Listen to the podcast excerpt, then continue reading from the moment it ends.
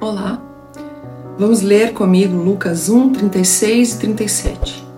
E eis que também Isabel, tua prima, concebeu um filho em sua velhice.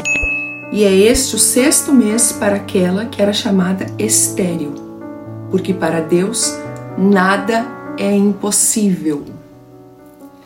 O anjo Gabriel, que trouxe a boa nova para Maria do nascimento do Salvador, também trouxe outra notícia importante.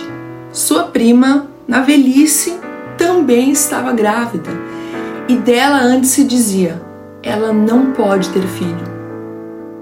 O que falam de você? Pense um pouco sobre isso. Pois não importa o que dizem, porque para Deus nada é impossível. O Senhor pode mudar a sua vida em um piscar de olhos. Basta confiar e colocar sua fé no Senhor Jesus. Amém? Deus te abençoe Creia nessa palavra que é para você nesse dia.